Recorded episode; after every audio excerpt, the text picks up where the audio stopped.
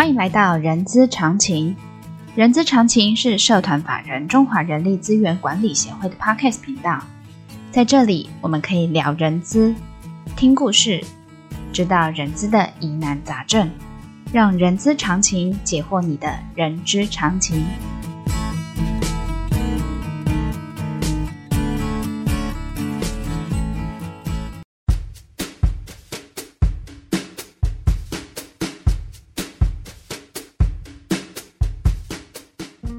嗨，欢迎来到人之常情哦。今天呢，没有特别的一个呃一个环节哦，因为今天的呃今天的环节就是承呃承接上一次我们访问呃圣人法律事务所陈居威律师来跟我们做一个好书分享。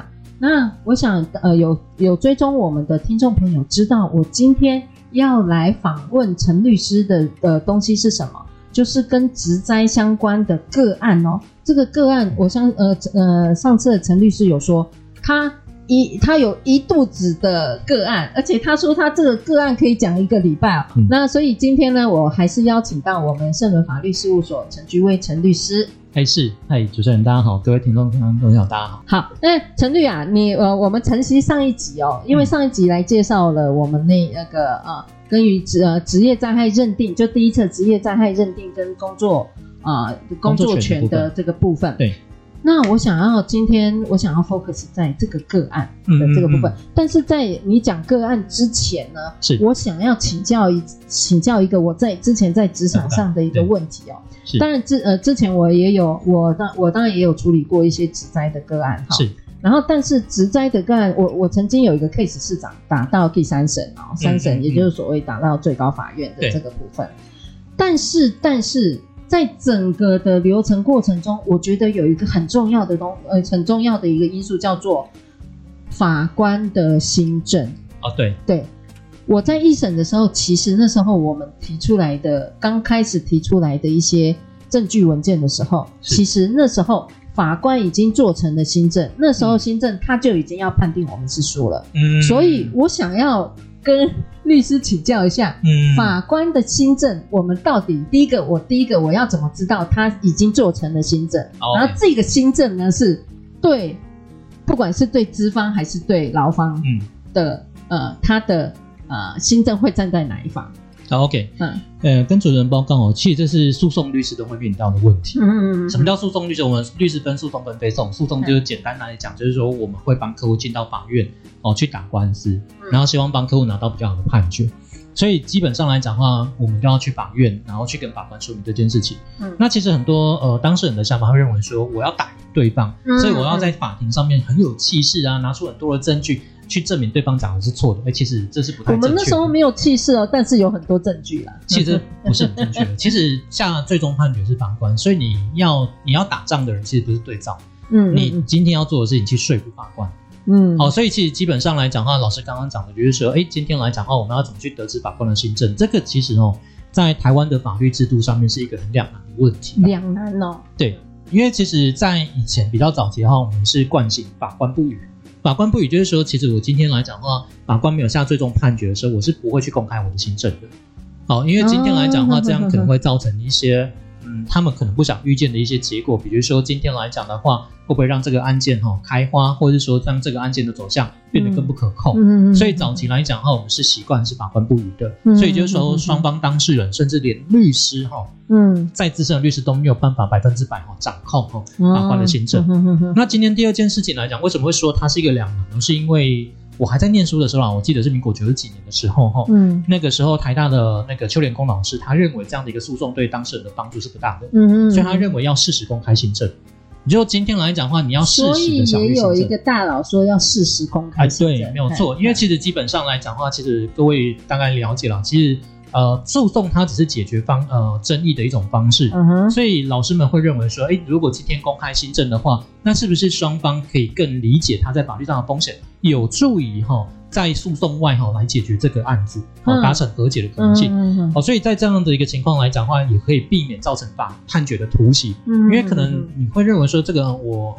证据非常的多，我整个都打得很顺，结果你遭受了一个不利于判决。嗯，所以其实在，在呃邱老师的一个想法当中的话，事实小于行政可以避免裁判的突袭，跟有助于纷争的解决。嗯，所以目前它是一个两难啊。嗯嗯嗯，对。那你说要怎么去判读法官的行政？我这真的很难诶，这个可能我。大概只能说了哈，我们会去观察法官的一些言论啦，哦态度啦，还有就是他的神情啊。哦，如果你讲的，对你讲的时候他很不耐烦的话，我相信他可能不会判的对你太有利啦。我猜测了哈。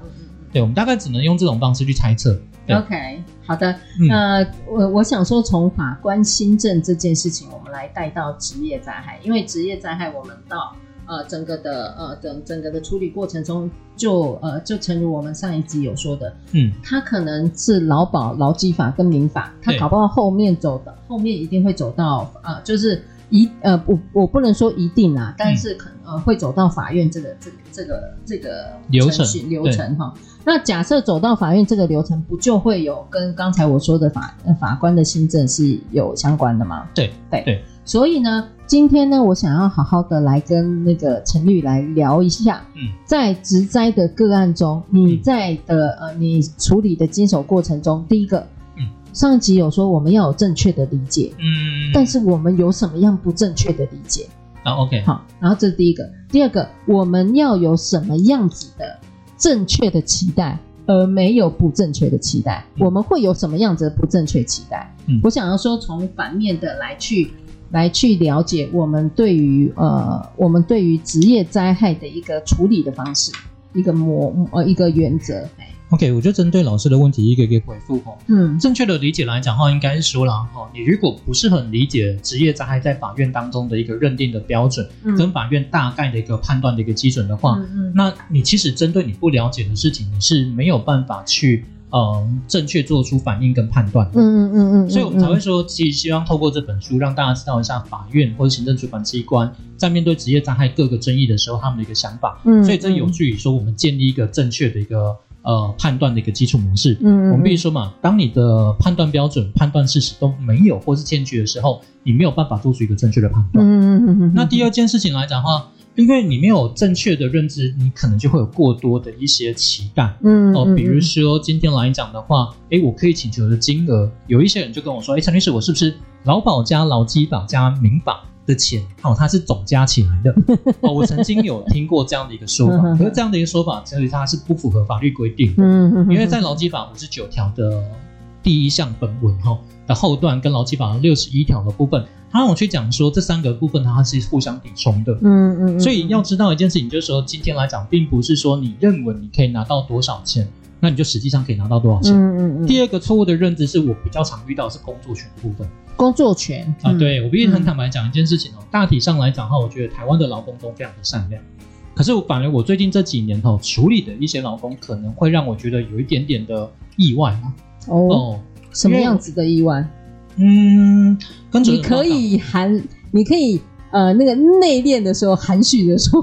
我觉得这个劳工其实是不太诚信的一个劳工了，因为我们在讲劳基法五十条一项二款的部分，就是说，劳工如果因为职业灾害受伤了，在医疗期间的话，公司是要给他原领工资，然后让他休养工伤病假。嗯嗯嗯。那其实坦白说，我们我在很多厂里问过，不管是在劳方厂还是资方厂都问过。嗯嗯嗯。如果今天公司很依法的哈，让你休假。那你的诊断证明书开立也非常的容易，你可以无止境的开。嗯，那你还会回愿意回到公司工作吗？因为有拿回来吗？因为有原领工资了。对，没错。嗯、哼就变成说，今天来讲的话、嗯，这个好纠结哦。应该应该会选择好好的休息吧。哦，对。但是你的休息的部分，如果已经所有的医院都说你该回来，但是你却去找了一间诊所说你可以不用回来，你就不想回来了。嗯，那我们怎么处理这件事情？其实我每次跟劳工沟通的时候，我都会跟劳工说明一件事情啊。其实基本上来讲的话，呃，五十九条以上二款，并不是让你拿到一张一终身的长期饭票，嗯，他是希望哈，在你需要被帮助的时间里面，哦，让雇主去协助你。所以其实我会跟劳工沟通一件事情，就是说你要知道这件事情，雇主没有做错事情的时候，雇主都要出这笔钱。嗯，比如说我们讲通勤事故。先姑不论哦，通勤事故是不是职业灾害？嗯，以目前多数实务法院认为是。嗯，可你看这件事情，公司没有做错任何事情。嗯，那然后今天来讲的话，你还可以跟肇事者请求赔偿。但是今天来讲的话，雇主却要去承担你的必要医疗费用，那还要去承担你今天的医疗期间的原领工资，这样的一个情况来讲的话，就会变成说，有一些劳工可能就会我们讲台语有乡民 K 啦，啊，因为他没有办法抵充，他可以跟战士一样，那可以用国语再说一次，就两边拿。哦，两边拿，对，因为其实它是不同的行为主体，律师你这样子哈，听众朋友就知道我。不听不懂台语，因为我哦，大概就前两年搬家居住台南之后，使用台语几率越来越高，嗯、所以有时候所以两边拿，嗯，对，嗯、所以在这种状况之下的话，其实就会造成有一些呃，我们这么说也不太好，但是实务上的确有的是劳保朋友的奉行，嗯嗯嗯嗯，对啊，所以在这样的一个情况之下，其实会造成。呃，劳方的一个错误的期待，那会造成资方的剧烈的反弹。嗯，那其实对劳资关系来讲，并不是一件好事。这样就会很紧张哎，劳资关系这样就紧张。哦，非常对，非常紧张。嗯哼哼，对，跟老师分享一个案子啦。我其实之前在云里有一个案子。嗯，其实那间公司是一个钢铁公司，那然后这个事件是因为劳工他违反了公司的。安全守工作守则里面的一个流程才发生的，嗯嗯嗯，然后造成员工的右手臂吧，印象中因为太久远有点忘记了，嗯嗯嗯，他是粉碎性骨折，他没有截肢，但是基本上他的机能丧失的差不多了。那其实公司非常的善意哦，在这两年的休养期间里面，哦，医疗费用、原领工资都照给哦。那时间到了，他也认定失能了，嗯，那所以公司想要请他回来，嗯，那其实公司提供的条件非常的好，就是公司说。该给你的补偿跟那个损害赔偿，我公司不会少给你。嗯嗯嗯嗯。那公司也希望安排你可以从事的工作，那然后云林嘛，所以公司也愿意安排交通来接送你。嗯嗯。可是这个劳工反而不能接受这样的一个条件，我也蛮好奇的。那公司后来就接受到了一个劳资争议调解请求了八百多万。哦，这个劳工认为公司在整个金额上面应该要赔偿他八百多万。所以这个劳工的主张只是金额上的主张吗？对，而且这个劳工他其实应该是不打算回来了。这个案子我们最后是在法院当中的呃程序，透过法官跟两位委员的调和哦，然后最后达成和解。嗯，那其实那个案子其实会让我有一个很大的一个感触，然后其实、呃，劳工你对于这个金额可以拿到的那个状况的期待是非常的错误的，因为我们的计算来说的话，嗯，我们最后核算出来只有一百八十几万。嗯，对，差一百八十几万跟八百多万差，其实还蛮多的，快四倍，快四倍多。对，为什么会有这样的一个差别？差别在于说，第一个就是呃抵充的问题，嗯、第二个过失比例的问题。嗯哼嗯哼。所以劳方的代理人其实可能在一开始就跟劳工说他完全没有过失，可是劳呃主持人记得我刚刚讲吗？那劳工他是违反了公司的工作是安全手册。对，所以这件事情的发生，其实劳工也有过失。嗯，哦。所以在这种情况之下的话，我觉得就不是一个很好的状况。嗯，好，所以我认为说今天来讲的话，其实我我我其实，在庭后有跟他的代理人说，你要不要劝你的当事人，就是说今天来讲的话，我钱照样给你照样回来工作，因为。劳工已经四五十岁，然后一只手是不太能用的，那学历又不是非常的漂亮，嗯、哼哼那在公司已经待了十几年，他要再找第二份工作其实不容易。嗯、哼哼所以在那个案子当中，其实我们也取得公司的授权，说钱我们该给给，嗯、但是我们还是希望照顾老公他接下来的生活，但是还是被老公拒绝。就是您刚才说的工作权的这个部分，劳工的工作权。嗯嗯。其实我我个人哈，一开始在接触那个劳动基准法的时候，我是在盛宇轩律师那边。嗯嗯嗯。那然后我印象当中非常深刻一个案子的话，是对照律师是黄信惠律师他们。嗯。那那一件我们是代理劳工。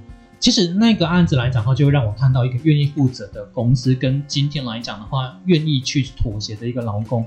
他其实会创造双方双赢的一个状况。嗯、哼哼我们那个案子其实是劳工，他其实是过劳了哦。那然后他有中风的情况。嗯，嗯。那中风之后，经过两年的治疗，他恢复一定的工作能力。嗯，嗯。那其实公司在整个案子当中来讲的话，他是愿意去依法去做给付的。嗯嗯。那同时的话，他也愿意协助劳工回任。嗯嗯。那所以我们其实，在那个案子当中，其实没有过多纠结他到底是不是职业灾害。嗯嗯嗯。因为其实对我来说，你是职业灾害，无非就是想要。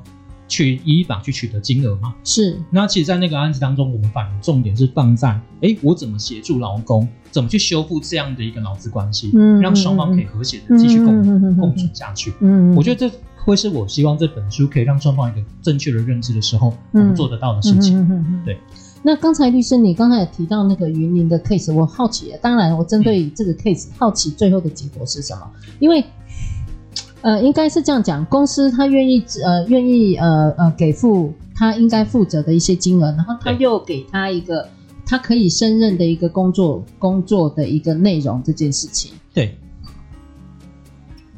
最后的结果来讲的话，我们是那个对对照的代理人有没有说说服对照啊？就是劳工还是不愿意回认。嗯哼哼。不过那个劳工不愿意回认的话，他的代理人是有大概提到了，就是劳工他有引发就是创伤后压力症候群，也就是说我们这本书里面有去提到的精神之灾。嗯哼哼。其实我们以前在处理职业灾害的时候，比较 focus 在肢体上面的职业灾害。对对对对对。还有疾病的部分。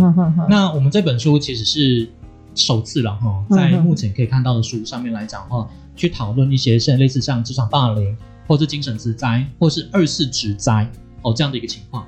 二次植灾指的就是所谓的创什么创伤症候群的概念吗？既跟主持人报告，我们在讲二次植灾来说的话，呃，第一种情况就是他的那个呃，第一同样的事故引发出的呃第二个症状，因为像我刚刚讲的嘛。嗯，今天他可能在工厂里面受伤了，他肢体上有伤害。嗯，可是肢体上有伤害，是不是的确会完全哈？每一个人都会发生精神上面的创伤？哦，这个都不一定，对，不一定。对，嗯，但是那个案子来讲的话，他的诊断证明书也有提到这件事情。嗯嗯。所以其实我也跟公司说明说，其实我会建议啦，那个金额其实不用一定卡到，就是说像律师算的一百八十几万而已。所以我们后面有在追加嘛。嗯嗯嗯。就是要去处理这个部分。嗯。那其实二次之灾还有很容易发生在复工的过程。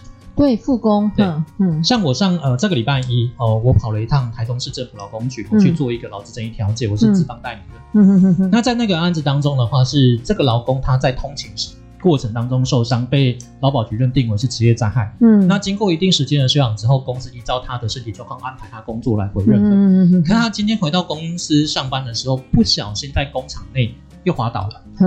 然后今天来讲的话，其实复工的过程当中，其实很容易哈。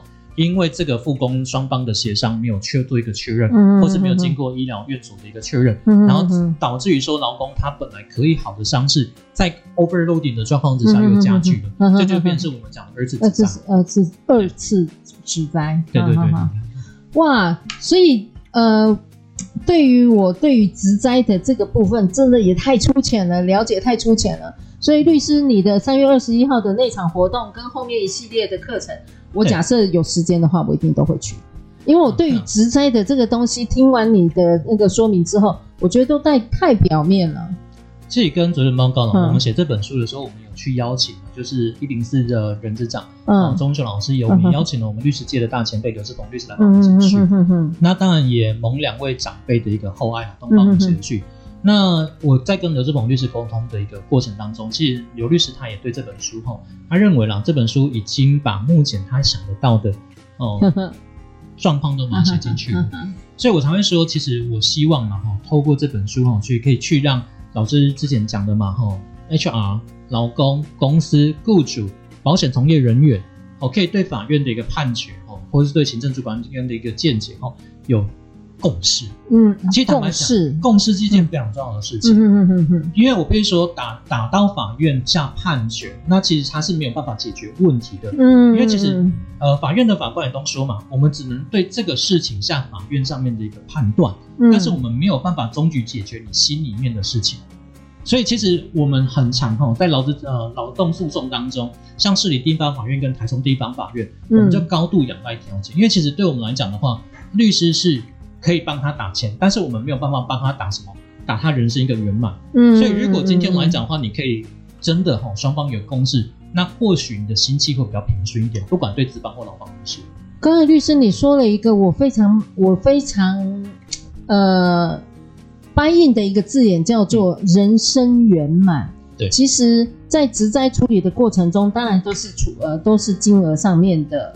呃，或者补偿上面的一些来来回回，对、嗯。但是最重要，我们能够呃学习到正确的一个处理职灾的这个部分，就是要帮呃劳工做一个人生圆满的这件事情。对，因为我必须说，其实职业灾害来讲的话，嗯、我在事情呃在访谈发生之前，我有跟主任谈过哦。其实劳动的领域里面的争议，多数都只涉及到钱。嗯，那职业灾害的话，它是涉及到健康权跟对生命权。对对对对对。所以我们才会想说，那我们就挑这样的一个议题来写我们事务所的第一本书。嗯嗯嗯嗯。那其实我刚也说哈，其实我们在处理的个案的过程当中哦，像礼拜那个案子，嗯，那个案子其实坦白说哦，他当时哈，我们会前已经有形成相当的共识，但是劳方哈在现场。又增加了金额，嗯嗯嗯嗯嗯。那这个状况来讲的话，其实谈判过的大家都知道，这个其实对谈判是一个不好的情形，对，会破局的。嗯哼哼。那其实坦白说，破局对律师来讲是件好事。为什么？其实很多调解人都会对律师有一个想法，就说啊，律师就是刻意要用调解破局。破局的话，我们到诉讼你可以再收一笔钱。你们应该不会吧？其实我们非常不喜欢这样。我们事务所不敢说我们事务所一样。其实我认识的多数律师是不喜欢造成。当事人无谓的支出，嗯哼嗯哼，所以我们其实就是打了电话，嗯，跟董事长啊，反正迎难而上嘛，被董事长骂嘛，嗯，为什么人家讲多少，我们就要给多少？嗯嗯，哦，这个还是跟董事长说，因为其实董事长是非常照愿意照顾老公，嗯嗯嗯，我们跟董事长说，其实现在差没多少钱，嗯，那如果说你这个程序可以结束掉的话，对你来讲，对你的人员来讲，对劳工来讲，都是一件好事，嗯，他讲句难听一点，就只有对律师是个坏事，因为我们没有办法收钱。对，那我们也跟董事长说了，这个案子我们是有把握打到比他现在和解金额更低，但是其实按照公司的总体的支出来说，嗯嗯嗯，你其实还是不划算，嗯，因为为什么律师费用叠加上去高过现在的和解金额，嗯嗯嗯，对，所以我们都是站在这个立场，希望然后劳资双方可以在金额上面哈形成一定的共识，那然后去终局的一个纷争，嗯，不然坦白说，诉讼是很折磨人的。我跟你讲哦，刚才律师你刚才说叠加上去的金额，当然那个律师呃诉讼费大大过呃就是呃呃给付的那个补偿金大过呃呃呃大过于呃呃对不起，我应该正确来说是呃诉讼费大过于给的补偿金。对，但是制度的维持我可以了解，但是嗯，我曾经有一个有一个主管就说，我就是要打一个一个标杆。一个亏。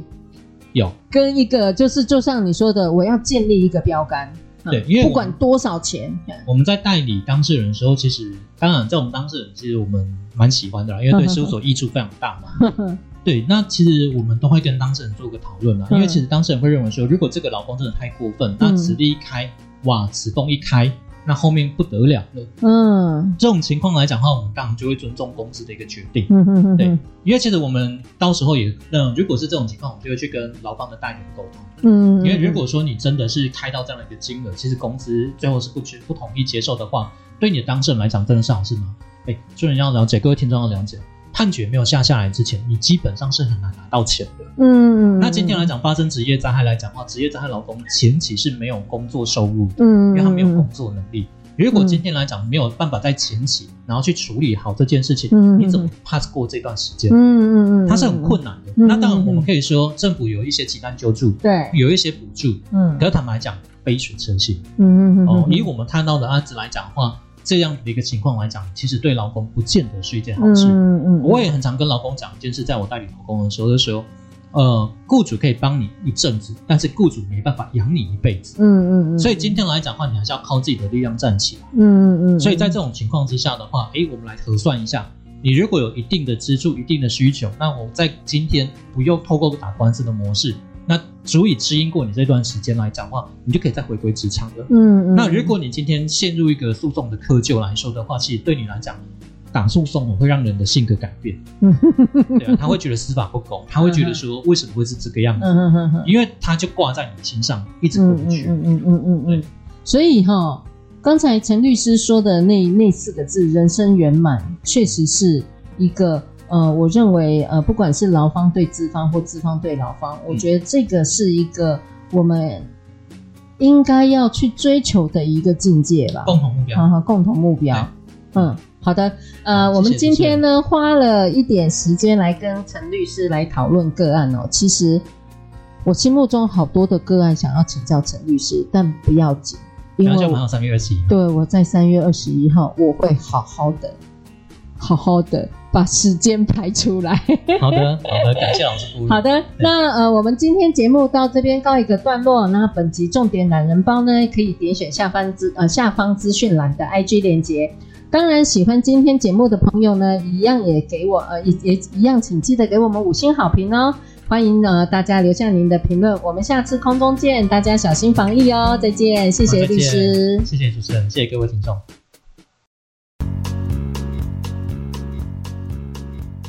听到这里的听众朋友们有福啦！协会与圣伦法律事务所将于近期推出揭开职灾的多重面纱，专业律师才知道的职业灾害攻克心法系列课程。课程会以实务案例讲授，让学员精准且快速地掌握法规。本集提供课程折扣码一百元，详细资讯请见下方资讯栏。课程报名敬请关注协会官网。